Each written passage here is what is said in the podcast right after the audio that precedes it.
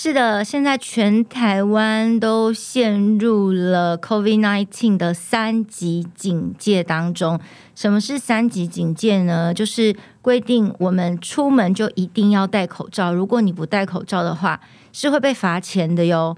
然后呢，还有规定说，你现在到外面去群聚，不可以超过五个人，一定要五个人以下。但是在前几天又改变一个规定，是说现在的餐厅几乎都不做内用，只做外带，就是要避免群聚。包括我现在在录三金秀的同时呢，这也是我第一次戴着口罩来录音。但是现在这种非常时刻，大家把口罩戴好，做好防护，真的是保护自己也保护别人。因为你们想想看，那些确诊者。他们真的也都不知道自己在哪里感染的耶。有些人可能就只是跟某一个也是身上有带源的人，然后擦身而过，然后那个飞沫取物的跑进去，他就感染了。所以现在真的是一个人人自危的情况，就是我们能做的只有把自己给保护好，尽可能的就不要出门，不要跟别人接触。因为我觉得，如果你不小心感染了，然后你又在不知情的情况下又传染很多人。然后那个政府都规规就是公布说，哦，这个确诊者足迹，你就会发现说，竟然你去过的地方，那些人全部都要特别全部框列起来，你会不会觉得自己很像犯了什么错一样？可是问题是，你说被感染的人，他们有错吗？没有错，因为他们真的很多人是不知道，他也是不是说呃，一定是要去摸摸茶啦之类。知道有些人真的，他的那种确诊者足迹啊，是他每天都是乖乖的去上班下班，然后他的那个足迹是非常 routine、非常规律的这样子的乖宝宝，他也确诊了，所以你不会知道说什么样子的情况，然后什么样的时间你可能就会突然感染。我们能做的真的就只有尽可能的不要，因为。呃，现在的疫情真的非常的严峻。我刚刚来录音室的路上，我就会经过东区，因为我录音室是在那个市政府捷运站这附近。然后我沿路呢，就看到台北市市中心哦，真的像是一个死城一样。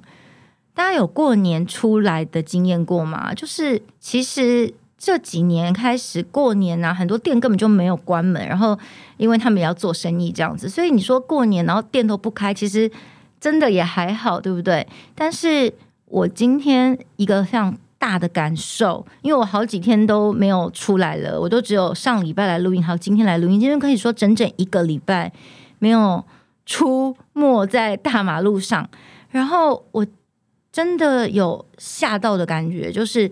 很多店都关门了，包括餐厅都关门。然后呢，不只是没有营业，我沿路发现好几间店都是在门口贴着要出租的牌子，表示现在整个景气是非常严重的崩坏。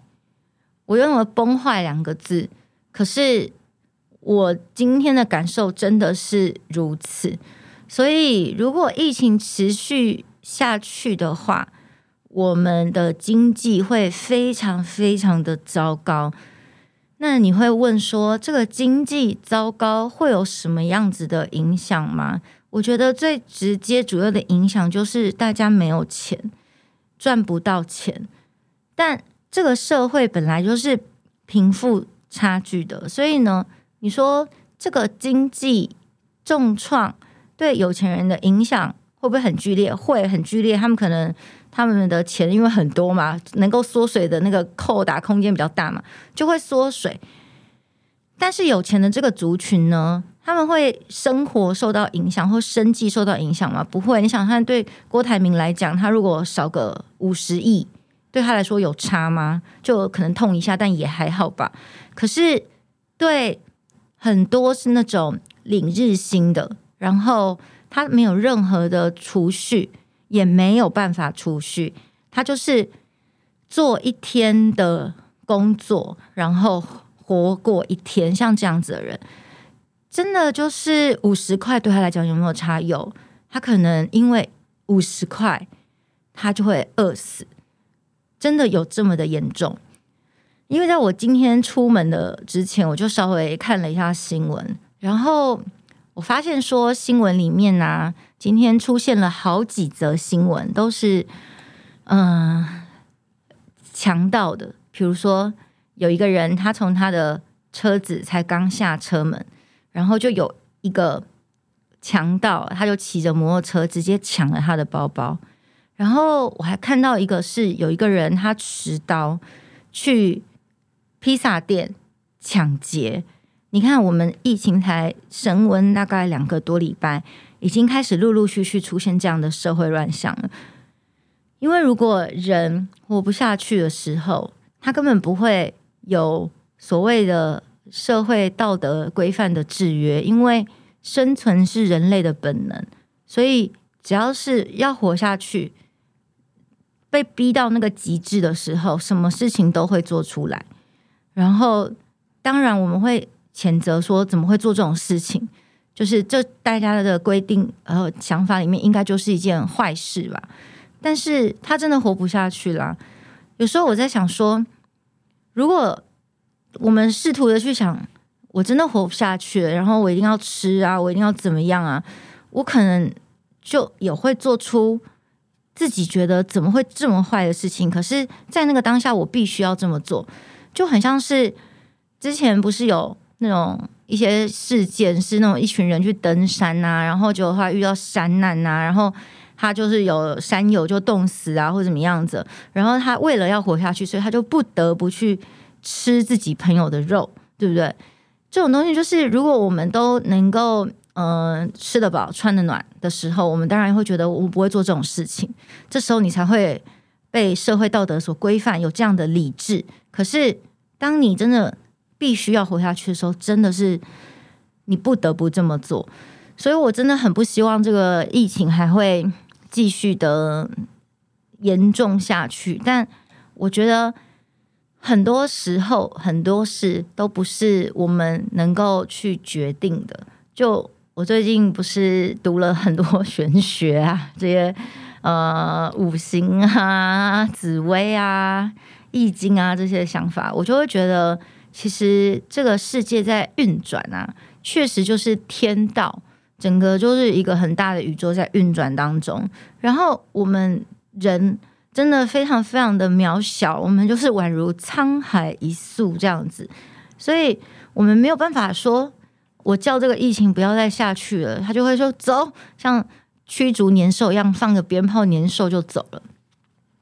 就所以，我们能够做的，真的就只有说尽人事，然后听天命，把我们能做的事情，至少你有去做。如果说就摆烂啊，不做啊，怎么样的，然后觉得说啊，不会怎么样啦，然后这个人事如果不尽的话，那天命可能也没那么快会让我们能够摆脱现在很艰难的困境。这是我个人的想法。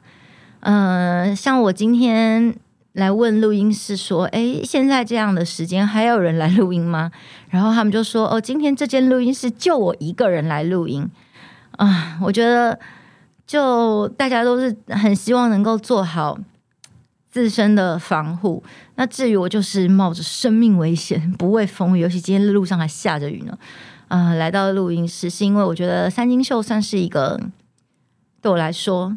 我是对你们来说应该都蛮重要的一个存在，因为在疫情升温的这两个礼拜，我也接到很多的讯息，然后跟我说三金秀在这样的期间，觉得是一个很重要的陪伴跟疗愈。所以，我们今天的开场讲了一些比较严肃一点的话题，可是我觉得现在就是要严肃以对。然后呢，接下来我想要先跟大家分享我最近的读书心得。啊，我最近读了《庄子》，里面有一个叫做《大宗师篇》，大概就像叶问这种大宗师吧。在我心目中，宗师就是张三丰啊，或者叶问之类的。这个《大宗师篇》里面有一段话，我很想要跟大家分享。他就说。何谓真人？什么叫做真人呢？真人就是你看那个道家，不是他们那种有那个得道的，就说，他就是一个什么什么真人这样子。他说：“古之真人，不逆寡，不雄臣，不谋事。”古代的这些真人呢，他们不逆寡，所谓的逆寡，他是呃叛逆的逆，然后皇帝自称寡人的寡。所谓的逆寡呢，就是顺众逆寡。不逆寡的意思就是说，我不随着随波逐流，我不会说大家要去买蛋挞，我就跟着去买蛋挞。然后大家都看风向说啊那点贺啊，我就跟着这个风向走，就是不逆寡。因为逆寡的话，寡不是代表孤单吗？自己一个人。可是逆寡就表示说我不要自己一个人，我要跟别人一样，别人怎么样我都要跟他一样。然后呢，他说不雄成，雄成就是指说他是英雄的雄，然后成功的成，所以。在字面上意思就很明显的可以感觉到说，他想要告诉大家，这个真人呢，他们是不会逞英雄，不会觉得说啊，我一定要成功啊，好你看啦，我就是英雄啊，这样子不会想要这样子。然后不谋事，这个谋呢是一个言部，然后这一个莫忘初衷的莫，就不谋事。谋事当然就是想要。呃，有这个仕途啊，想要当官啊，想要有功名啊这些的，或者我想要当这些呃，比如说有成就的学者啊，这些就是不谋事。他意思就是讲说，真正的真人呢，他们就是不会随波逐流，不会说看风向往哪边吹，我就往哪边倒，不想要从众，然后不雄成，我也不追求说我一定要当个 superhero 这样子，不谋事，我也不会就是汲汲营营的，然后想要有。官途啊，这些，然后他说：“若然者，过而弗悔，当而不自得也。”他就说，如果是这样子的人呢、他过而弗悔，就是他什么事情过了，他都不会感觉到后悔，因为很多人每一天都会感觉到后悔。比如说啊，我今天应该怎么样？我怎么没有怎么样？我很后悔这样子。他说，如果你能够做到不逆成、不逆寡、不雄成、不谋事的话，那你任何事情过的时候，你都觉得哦。我在当下都是做我最想要的决定，我不会觉得后悔，当而不自得也。就是如果你每天这样过，你都不会有任何的悔恨啊、后悔的话，那你当然是随时随地你都是非常的怡然自得的感觉。这是庄子的大宗师篇里面讲的一句话。然后这个我也很想要跟大家分享的是，嗯、小时候我们看很多书啊，然后是老师逼我们去背啊，然后就觉得《论语》在讲什么东西，我就每天那边背什么“有朋自远方来啊，不亦乐乎啊”这些。我想说，到底是就是只为了考试嘛？就考试的时候要默写这一段，就不可以默写的出来嘛？可是你在经历过很多事情之后，然后你回头去看这一段话，我就突然有种觉得说。哎，做到了哎！因为以前就想说不逆寡、不雄成、不谋事，大家就想说，那个谋那个考试的时候不要写错，是一个言在一个莫忘初衷的莫，就是你根本不会想要知道到底什么叫不逆寡、不雄成、不谋事，就选择题你会选对就好。可是现在这样的一段话对我来说，我就真的很有感触。说，哎，真的，如果你可以做到，就是我不盲从，然后不要想要跟别人一样，别人怎么样我就要跟他一模一样，因为。你知道，很多时候我们都活在太社会框架跟秩序上面。比如说，像是我觉得日本是一个蛮明显的国家，就是日本人呢，他们很很团结，可是他们的那种团结是因为他不可以跟别人不一样。比如说，大家都是这个发型，他们就也想要跟别人一样的发型，因为如果你跟别人不一样，你就是一个很奇怪的人。所以我觉得，如果你可以做到，就是。就是 be yourself，你就是这样，你不需要跟别人一样，然后不雄成，你也没有要说，哎呀，好利垮掉。就是你知道，有些人他们就是一定要给别人看到说，你看我多么的功成名就，你看我就是 superhero，就是没有我的话，你们能活吗？这样，如果你不去追求说你一定要当个英雄，然后你不要说你身上一定要挂一个呃某某什么什么的 title 这样子。像这样子的话，其实你是真的可以活得非常非常的自在的，因为，嗯、有时候我们常会感觉到后悔，是因为我们有太多的欲望跟追求嘛。就是我们常常在想说，不行，我怎么可以跟别人不一样呢？他有那个，我怎么可以没有呢？我要跟他们一样。那你有这些欲望的追求的话，你就想说啊，我怎么会没有买呢？我怎么会没有钱？在当下，我怎么没有做这件事情呢？你就会有很多很多让你感觉到后悔的事情。所以，这是我觉得在《庄子·大宗师》篇里面。非常呃感同身受的一句话。然后呢，我今天还想要跟大家分享的是，我前阵子在听蒋勋的演讲，然后蒋勋他就提到说，就他非常的喜欢花，然后呢，如果有人问他说你你喜欢什么花的话，他可能直觉说哦，我喜欢玫瑰。可是有一天他突然想说，如果我说我喜欢玫瑰的话，那百合怎么办呢？百合也是花，或者说兰花它也是花，可是它们本来就是长得不一样的花。就百合它不会变成玫瑰，它就是纯白的，然后它长得就是那个形状啊。玫瑰就一片一片这样，然后呃有红啊，甚至有紫玫瑰啊这些的。所以他就在想说，每一种花。他们本来就是长得不一样的，就你可以说哦，我喜欢，特别喜欢它长什么样子。可是你可以去说百合它就不美吗？但是百合如果是，比如说你去呃探病的时候，你不会送玫瑰嘛？你可能就会送百合嘛。就百合它在适合它的地方。就是需要是百合啊，你就觉得玫瑰很突兀哦，所以你当然可以有你比较喜欢的什么，但是你会发现每一个角色，他们都是必须要的存在。这样的想法呢，主要是因为我最近在读紫微斗数。那我读紫微斗数，不是因为我想要成为命理师，或是想要当个半仙，我读。易经啊，阴阳五行八字啊，紫微啊，学这些玄学啊，我纯粹是想要知道整个万物宇宙运行的道理。这样讲是真的蛮玄的，但是呢，我就觉得人啊，必须要知命，因为知命你才会知足。就是我觉得这是一个很玄的想法，但是我最近真的。很深刻的感觉到要知命这件事情，然后你去读这些呃古人写的这些命理呀、啊、什么的，因为在他们写的这些命理的书当中呢，可能都会掺杂着一些历史古代的故事，然后就会去印证说，你看，你看，像这个故事里面，它就是因为是这个格啊，所以怎么样，怎么样，怎么样。然后你就再会去看这些历史的故事，你就会觉得以古见今，就是古代发生过的事情，现在也正在发生。但是，嗯、呃，古代有的一些观念，在现代来看，真的是非常迂腐的。像是古代女子，如果是要去论紫薇的话呢，他们是不会去论女子的。官禄跟财帛宫的，因为以夫为天嘛，所以我就是女生长大了就是要结婚，结婚之后我就是跟我的老公就生命共同体啊，所以我只是要看，哎，我有没有帮夫运，我才不管你有没有官禄跟财帛。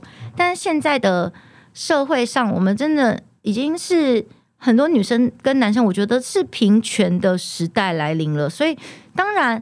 女子的命，你就还是会去看官禄跟财帛，这就是现在跟古代不一样的地方。然后呢，我就会觉得说，很多的故事，古代跟现代都是一样在发生，像是人性的险恶面，都是呃以前他们会怎么样处理某件事情，现代也都是这样子在做的。但是呢，因为时代的演进，就有些事情确实是可以改变的。然后我的想法就是呢。我读紫薇，觉得说像紫薇的命盘啊，有一个先天命盘，先天就是你出生几年几月几号什么时辰，然后你就是输入，现在都有线上排命盘嘛，好，就会排出一个你也看不懂的紫薇命盘，有一大堆奇怪的星在里面，这样子那不重要，反正我觉得现在人好好处是我们也不用学排盘了，因为 APP 都会出来这样子，然后。你就看着那个命盘呢，它就属于是一个你先天的人设。这种先天人设就很像是，我不知道大家有没有在玩线上游戏或是手游。像我有一阵子就有在玩《传说对决》，大家知道《传说对决》，呃，也有中国那边好像叫《英雄联盟》。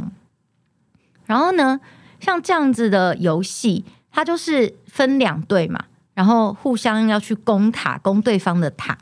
然后每一队会有五个人，那这五个人呢，都要扮演不同的角色。就比如说，你一开始就要先选角，你的角色可能就是呃，你的血很多，那个叫坦，就你的血很多，所以呢，如果那个敌人要进攻的时候，你就可以站在前面，你说这我来坦吧。那因为你可以被打，你就是损血的那个扣打很多这样子。那或是也有的角色是射手，射手就是说在旁边一直放冷箭，这样咻咻咻咻咻咻咻。可是你想看，因为他是射手，所以呢，他的血可能就没有像坦那么的多，可是他的攻击力就会很强。就是他只要远方那样放一个冷箭，这样咻一下，然后就是你就损很多血这样。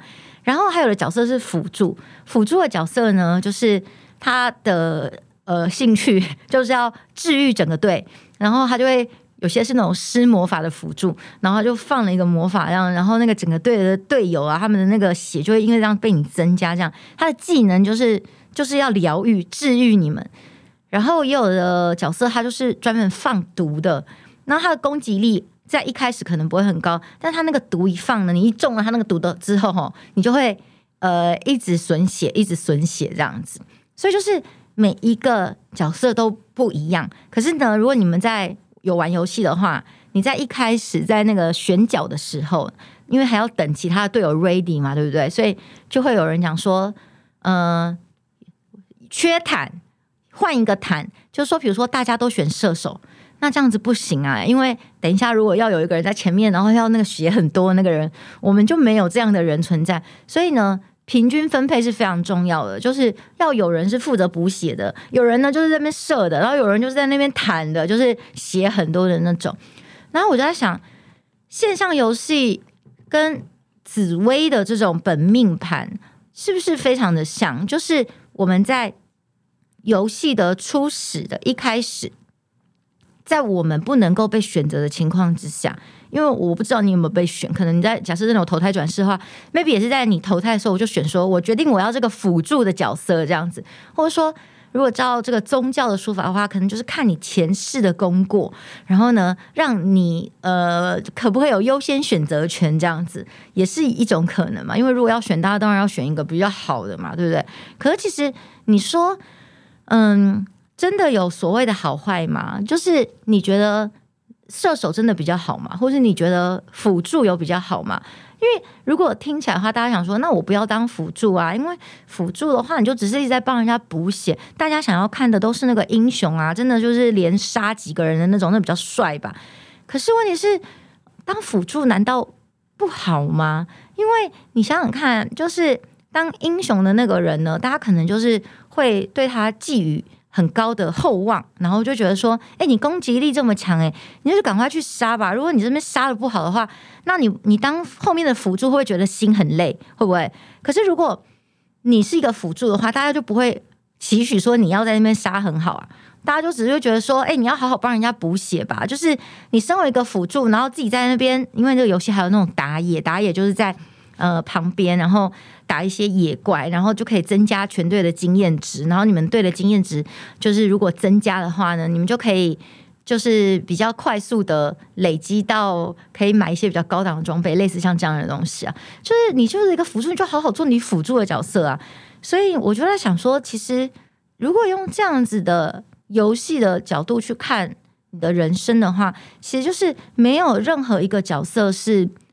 不重要的，不需要存在的，而且也没有任何一个角色是他就是好的。这就像是紫薇的命盘，我们一开始先呃，在不知道有没有选择情况下，我们有了这样的先天人设，所以你先天的你的个性可能就是比较。有人的个性就是比较喜欢交朋友啊，然后呃比较活泼的啊。那有人的个性可能就是本来就是比较孤僻一点的嘛，天生的人设啊。可是他就是很喜欢自己钻研自己的学问啊，然后他就变得非常的博学啊，这样子。就每一个人的先天人设是不一样的，可是，在后天，比如说我们这一对也有同样的角色，你们那队跟我有个同样的角色。那照理说，我们先天人设的初始值都是一样的，为什么到游戏的中间，我们两边的实力悬殊会变得非常的大呢？那就是可能在于说，你在游戏的过程当中，你做了什么样的选择呢？然后你付出了什么样子的努力呢？所以就是慢慢的，我们就是虽然是同样的人设，可是每一个。同样的人设都会走向不同的道路，所以我觉得命真的不是注定的。所谓你说命的注定呢，应该只能说先天的人设是注定的。然后还有就是紫薇会看流年嘛，然后八字也会看呐、啊，所以就是可能还会有加上你的流年，比如说他说什么你流年不顺呐、啊，可能就是说在这一年你。就是有星耀，就显示说你就是一个会破财。那可是你破这个财，可能是破一个大财，或是只是破一个小财。那是不是端看你的决定？就是端看你做的决定，因为你的小财可能就只是。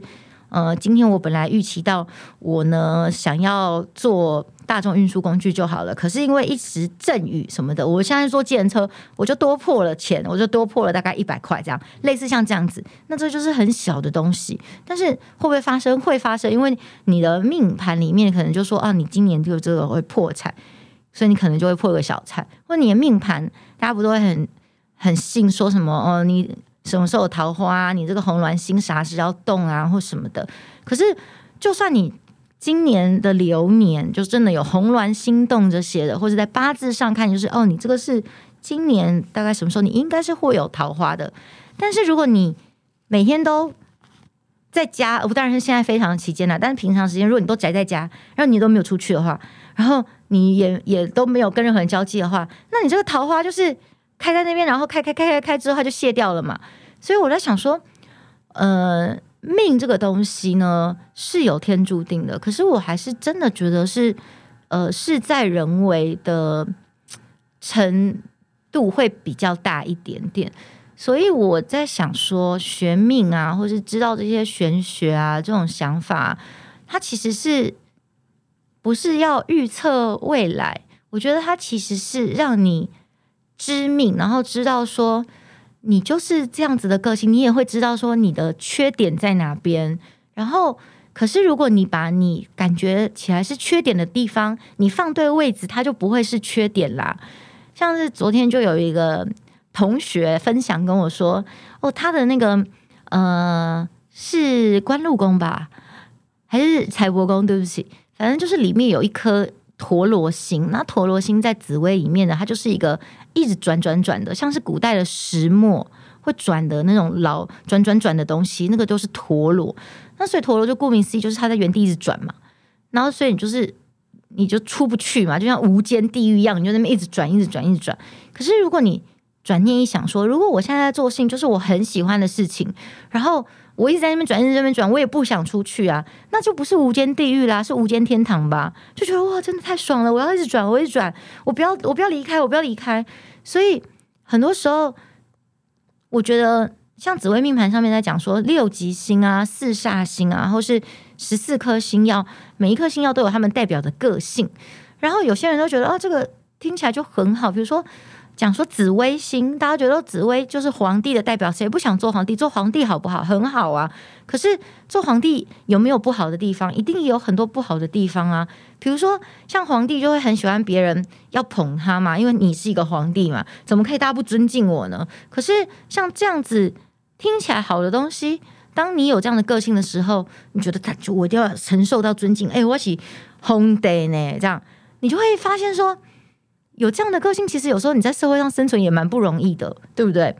所以我在想说，这世界上呢，就是天道无吉凶，还是想要再次的分享。我觉得易经讲的太有道理了，就天道无吉凶。这个天道发生的任何事情，你用不同的层面、不同的角度去看，真的没有好，没有坏。我昨天跟我朋友，因为呃，我有一个朋友，我觉得他。非常的适合学玄学，因为我觉得他非常的聪明，而且我觉得他的聪明的程度应该有超过我。可是我只能说，就是他的个性呢，就会是属于因为先天人设的关系，就会是属于比较没有那么多的自信心，或是很需要被别人肯定这样子。这个就是你先天的人设，所以我就觉得。他的聪明真的很适合去学这个玄学，然后我就跟他讲说，我我的想法是呢，就是在易经里面，既然说天道无吉凶，所以整部易经他在追求的是什么？追求的是一个 balance，是一个平衡。或者你去学紫薇也是会有这种感觉，就是说什么东西太多都不好，太少也不好，我们要的就是一个平衡。可是因为先天的人设。我们一定没办法做到这样的平衡。你一定是某一些东西比较好，某些东西比较不好，包括命盘都是这样子。那我们这一生就是来到人世间要学习的事情是什么？就是希望能够最后追求到平衡。这样子就会达到真人的境界。我觉得所谓的真人就是这样子，就是什么东西都 balance。其实什么东西都 balance，不是消极，不是说啊就这样啊，人生就这样啊，怎么样？我已经无欲无求了啦。我觉得，我我真心的觉得还是有欲有求的，只是你的欲跟求，它已经达到了一个平衡的境界，所以所有的事情你都自然而然的不会。突然的情绪这么的高涨，或是你这个情绪就突然很 upset 这样子，你就是面对很多事情都是处之泰然的，因为你已经知道天道无极凶，我们追求就是一个平衡。好的，是的，本节目已经正式转转型成这个玄学与宗教还有哲学的频道了。我知道我真的在选那个分类的时候，我要记得选一个 religion，这样不要不要再选 entertainment，因为我们已经不是娱乐节目了。谢谢大家，三金秀。我们下集再见，拜。